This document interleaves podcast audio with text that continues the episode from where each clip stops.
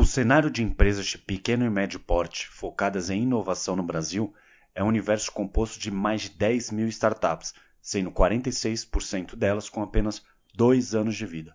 Juntas, elas são responsáveis por gerar 30 mil vagas de trabalho no país e por movimentarem aproximadamente 1 bilhão de investimentos.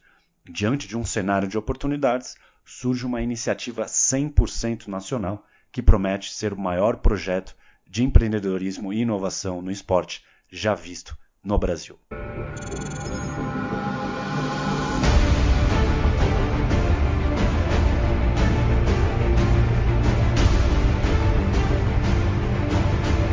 Está no ar mais uma edição do MKT Esportivo Cast, o seu podcast de marketing esportivo, com Eduardo Esteves e convidados.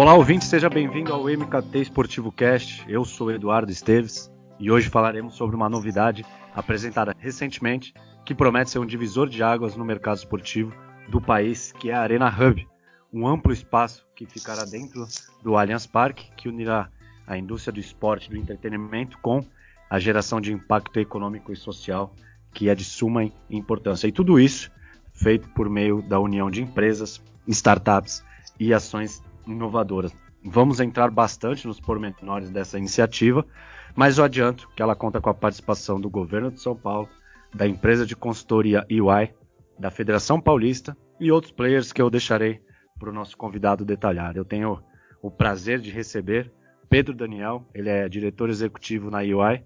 Então, Pedro, seja bem-vindo ao MKT Esportivo Cast e desde já, parabéns pela iniciativa. Obrigado, obrigado pelo convite, Eduardo. É, um abraço aí a todos os ouvintes. Realmente é, é, um, é um projeto interessante, sou um pouco suspeito para falar, mas é um, é um projeto que tende a, a, quebrar alguns paradigmas da nossa indústria e a ajudar nesse desenvolvimento não só econômico, mas até em pilares sociais e educacionais que o, que o esporte transita.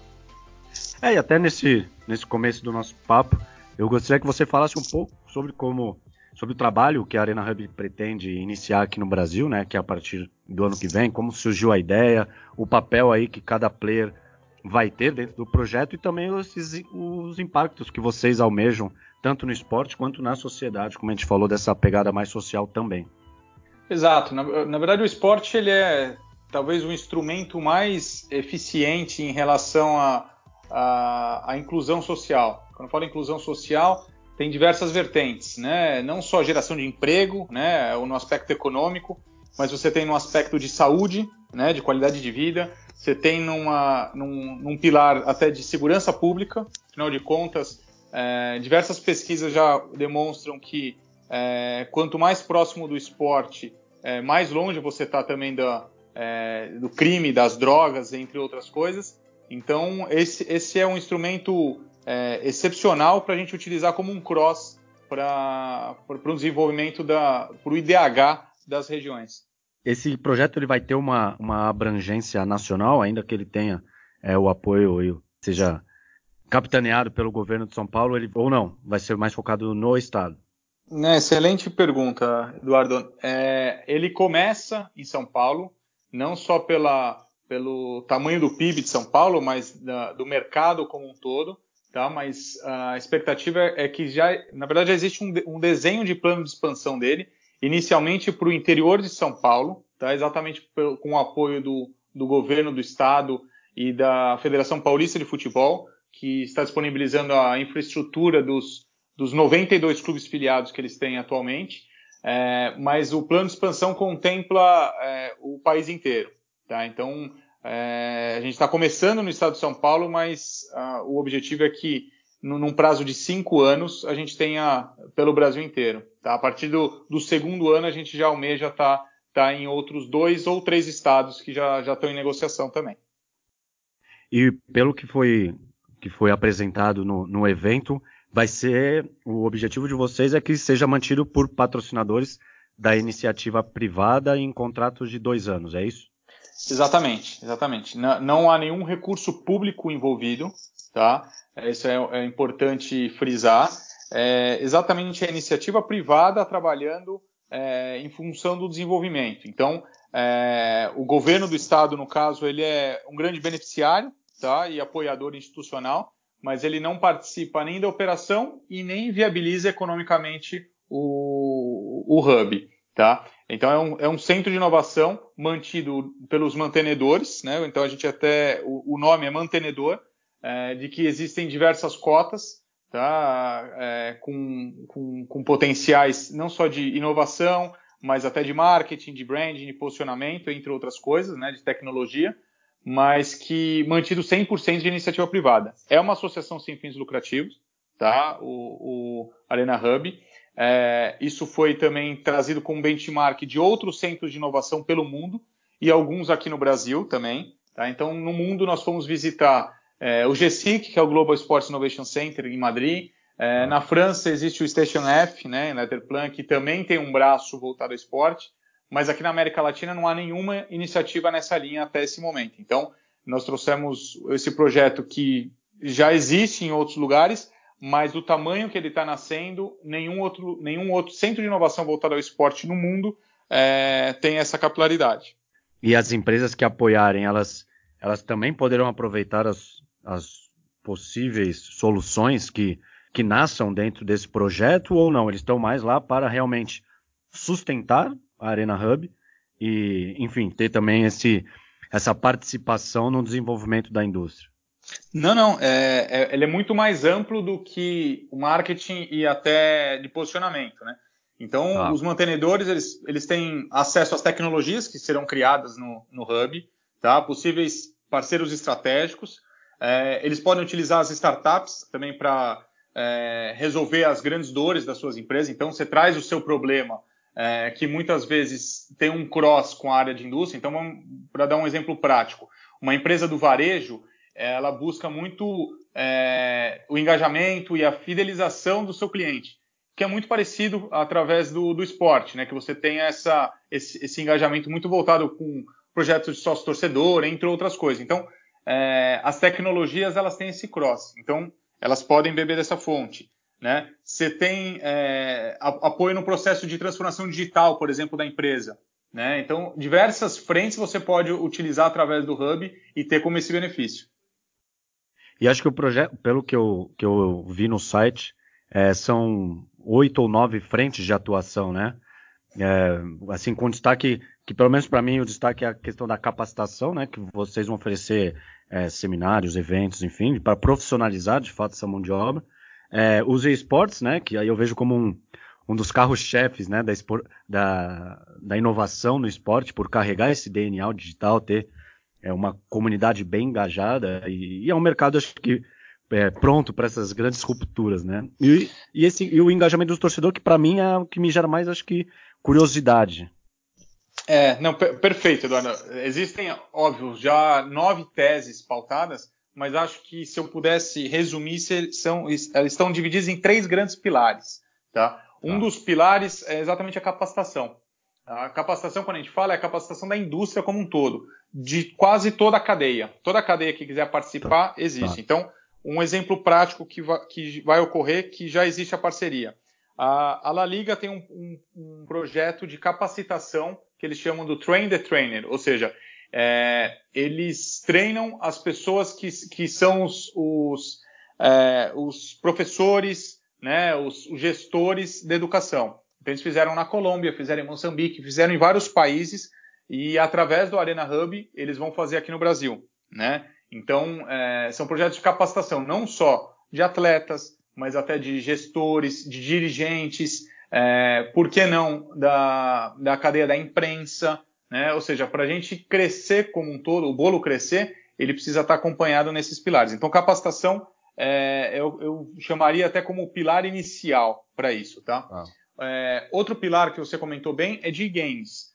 Tá? Hoje, quase todo o consumo que você, que você tem através do esporte, ele passa por games. Então, é, para usar também um outro exemplo prático, dentro do GSIC, lá na, em Madrid, que eles que fazem toda a operação é, para a La Liga, é, eles demonstraram que 70% do consumo da La Liga ele é feito através de gaming. Ou seja, é, existe o jogo né, lá na ponta final, mas o que de fato tem de consumo são as plataformas em volta, ou seja, no entorno do jogo. Então, o fantasy game, é, os aplicativos voltados a, ao jogo, uh, entre todas essas outras frentes. Então, ou seja, tem o jogo final, mas é todo o consumo que está em torno deles. Então, e-games é também um pilar fundamental é, para o desenvolvimento. E ele está muito atrelado com o terceiro pilar, que é o de engajamento. Tá? Ou seja, como é que a gente faz com que os consumidores se sintam não só é, seguros e confortáveis, mas mais propensos a, a consumir é, o esporte, né? Que não, que a gente tire um pouco aquela resistência que nós temos hoje do esporte. O esporte tem uma diferença básica de quando a gente vai é, comparar com o varejo, de que já existe a fidelização, ou seja, ele é por si só atrativo. Né? Ou seja, mas como é que a gente faz com que a, as pessoas se sintam parte dele? Né? Então, esse é, esse é um pilar também fundamental. Então, esses três grandes pilares serão trabalhados de bate-pronto. Óbvio que outras teses vão, é, serão trazidas pelos mantenedores, pelas próprias startups, que já têm tecnologias prontas para outras frentes, mas essas são as dores que nós vamos atacar de imediato. Perguntei, até que eu falei que o engajamento de torcedor, de, dos fãs, enfim, me gera curiosidade, porque eu vejo é, o Brasil ainda é algo muito é, incipiente, né? Como, por exemplo, o uso da realidade virtual, essa, a implementação do 5G, as chamadas arenas inteligentes. Eu até é, divulguei recentemente os casos do Barcelona e do Bayern, que eles têm projeto de colocar o 5G nos seus estádios. Eu, até recentemente, eu visitei o estádio do Red Bull Salzburg e o tour deles é feito com óculos 3D, né, de, de uhum. realidade virtual. É claro que é algo que ainda precisa ser melhorado, mas já foge, né, do, do comum. Então, é, por isso que eu perguntei como é que vocês pretendem atuar nessa questão de engajamento, já que eu ainda eu ainda enxergo o torcedor brasileiro ainda um pouco avesso a essa inovação, mas ao mesmo tempo surgem inúmeras sports techs no país que visam trabalhar a inovação com esse consumidor final. E por isso que me gera muita curiosidade e dúvida também. Sim, não, perfeito. Perfeita reflexão, eh, Eduardo, porque é, a gente sabe que para você ter um maior engajamento, isso é em diversas indústrias, não é só no esporte. Você precisa de fato conhecer o seu consumidor, né? Ou o seu prospect, né? Então, é, como é que você faz para ter um maior conhecimento e maior propensão de consumo quando atingir e de que maneira atingi-lo? Então, é, hoje a gente discute muito nessa linha de engajamento de que é, o, o, grande ativo que existe é, é esse, esse, Big Data. O Big Data hoje ele é basicamente o petróleo tá, da nova geração. Então, quando a gente fala de, é, de inovação, é exatamente esse petróleo. De que maneira que nós vamos trabalhar, cada um tem uma, uma derivação, mas é, esse é o maior ativo que existe. Tá? Então, é, se você for para mercados mais envolvidos, principalmente nos Estados Unidos, né, mais voltado a entretenimento, você vai ver que é, a busca sempre é por dados. Então ele te dá pushes através do aplicativo. É, toda vez que você vai consumir, ele, ele de alguma maneira pega alguma informação nova. Então existe um trade de, de informação. Você dá a sua informação em contrapartida você ganha alguma coisa. E o que, que é essa alguma coisa? Normalmente é por aplicativo, eles colocam os coins. Então você tem direito a, a, a desconto em alguma loja em algum produto. Então, isso tudo são incentivos para você ir lá e dar o push, ou seja, dar mais informação. É, eu, eu, gosto de usar um exemplo prático que eu, que eu de fato vi e que me chamou muita atenção. Dentro do, do Real Madrid, eles têm hoje 70 funcionários voltados a digital. Tá?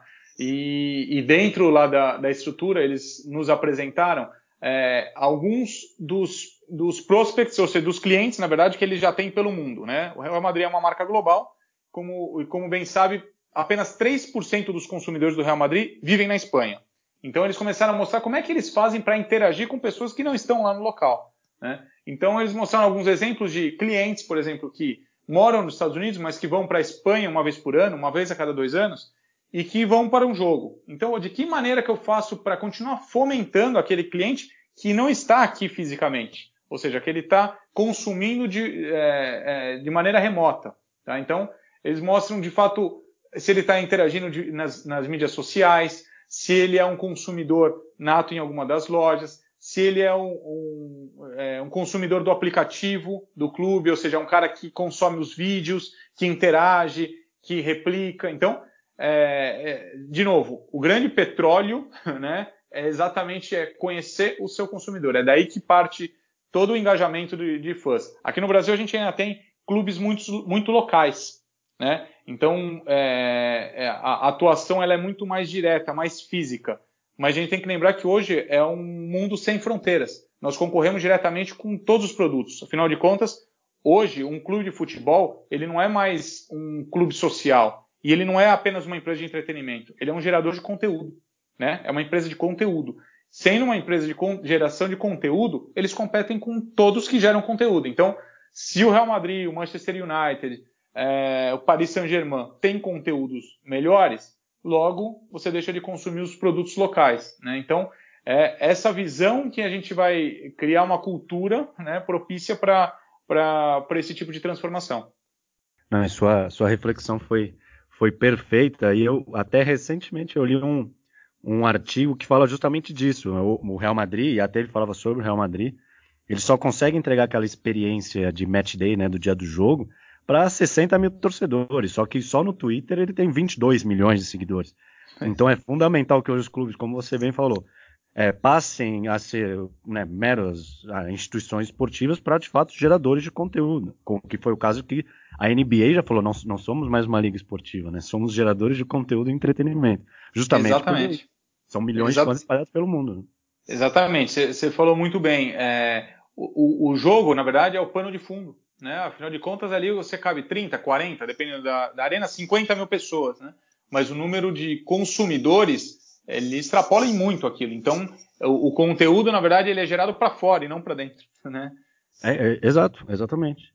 Como você analisa é, o, o, ecossistema de startups no Brasil nesse momento? Aí, tendo em vista que, que a Arena Hub visa auxiliar né, empresas em programas de aceleração e capacitação, eu queria é, entender como é, em que pé estamos hoje. É, existem é, diversas empresas que já têm tecnologias prontas para várias frentes, seja ela de fun engagement ou até para performance humana, entre outras coisas. Mas hoje a gente tem uma indústria muito fechada ainda, né? A gente tem muito pouco planejamento de médio e longo prazo.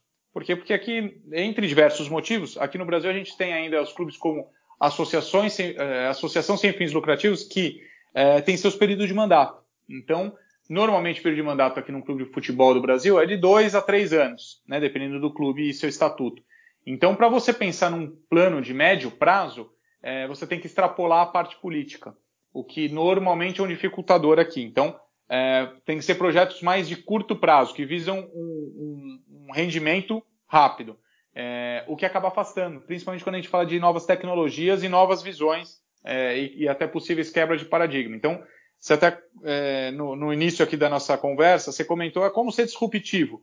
É, de fato, é, muito complexo né, ser disruptivo num mercado como esse, que a gente, que ele é muito fechado, né? É, mas aí, de novo, eu venho com uma, com uma, com um otimismo de que acho que chegou o grande momento, ainda mais quando a gente está aumentando o gap é, em relação aos, aos campeonatos europeus e até as ligas norte-americanas, de que a gente já sabe o final do filme para nós. Então, chegou o momento da gente quebrar esse paradigma, porque tecnologia, muitas já existem, mas agora a gente precisa criar os incentivos para novas tecnologias.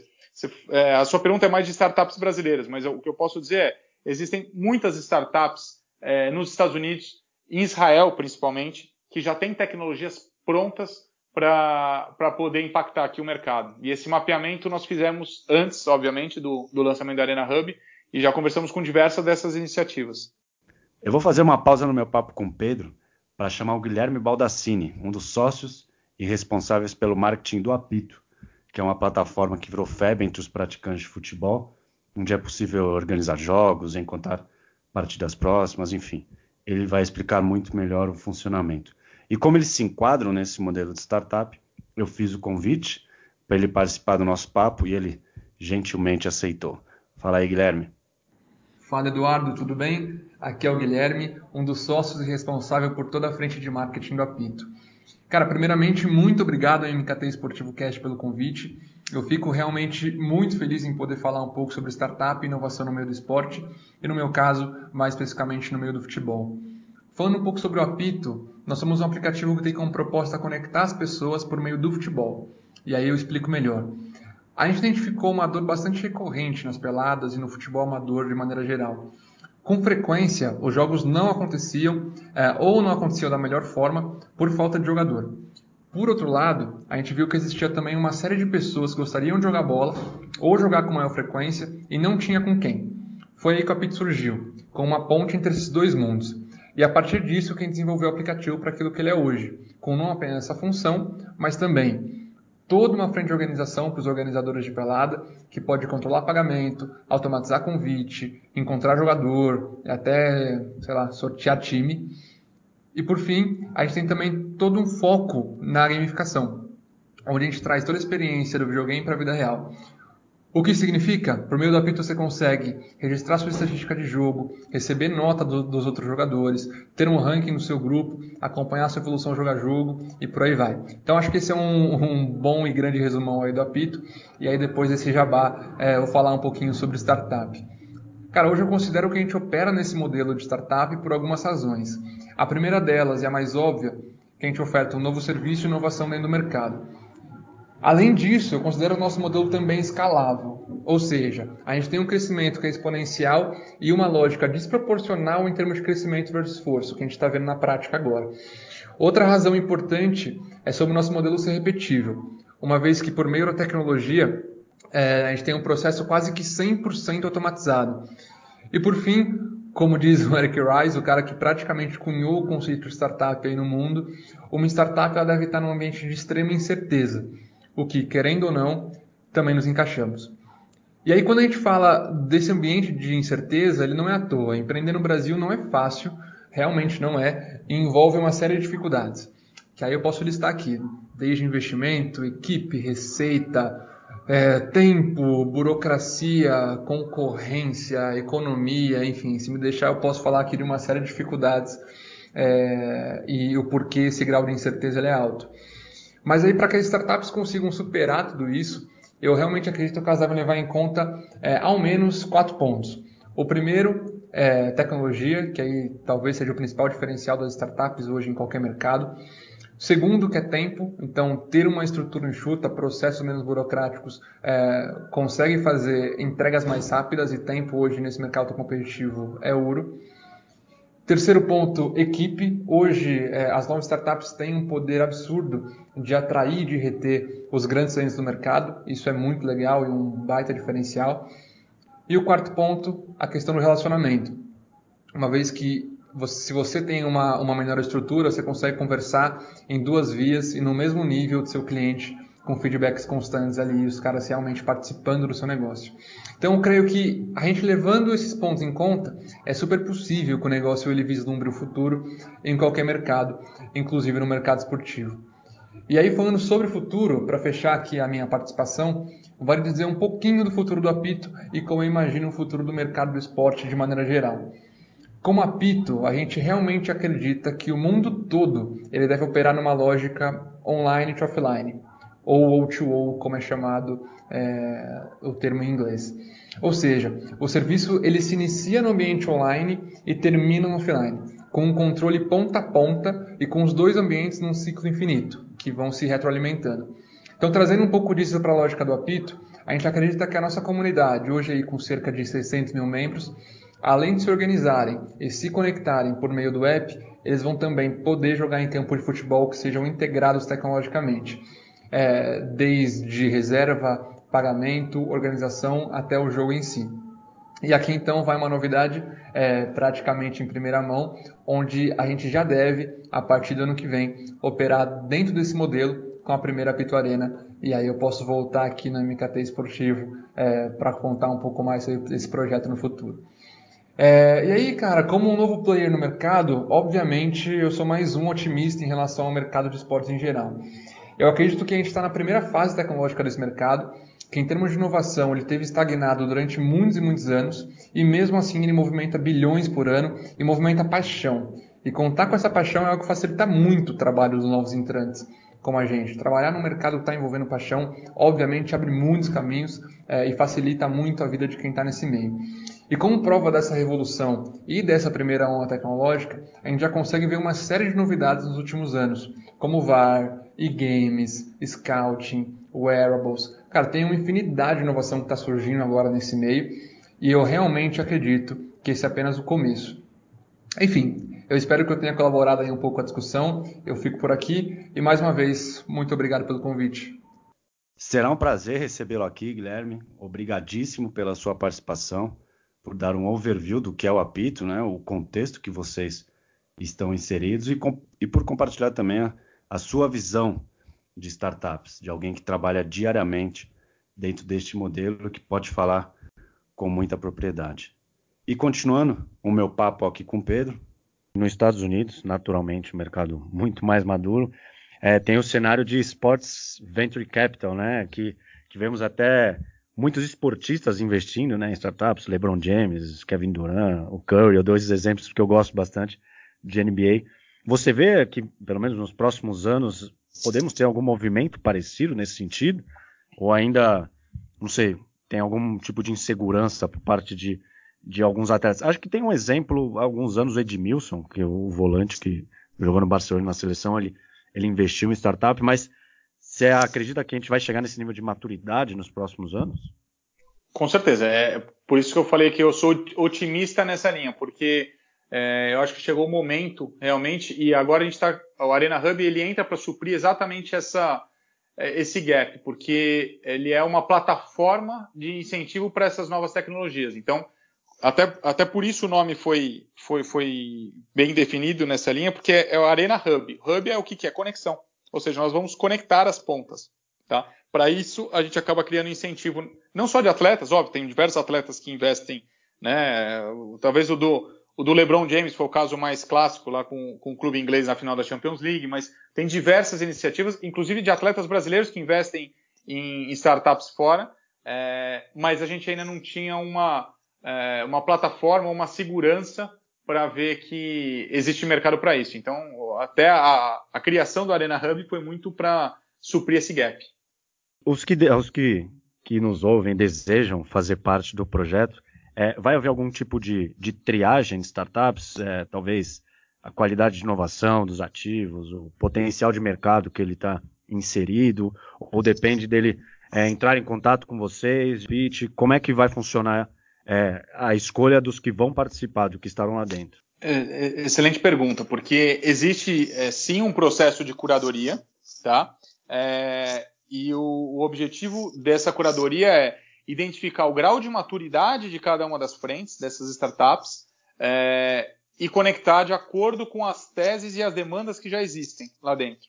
Então, falando de maneira prática, um, um empreendedor que tem uma grande ideia, é, ele está num grau de maturidade ainda muito inicial. Tá? Então ele precisa de um, de um processo ainda de, é, de maturação. Tá?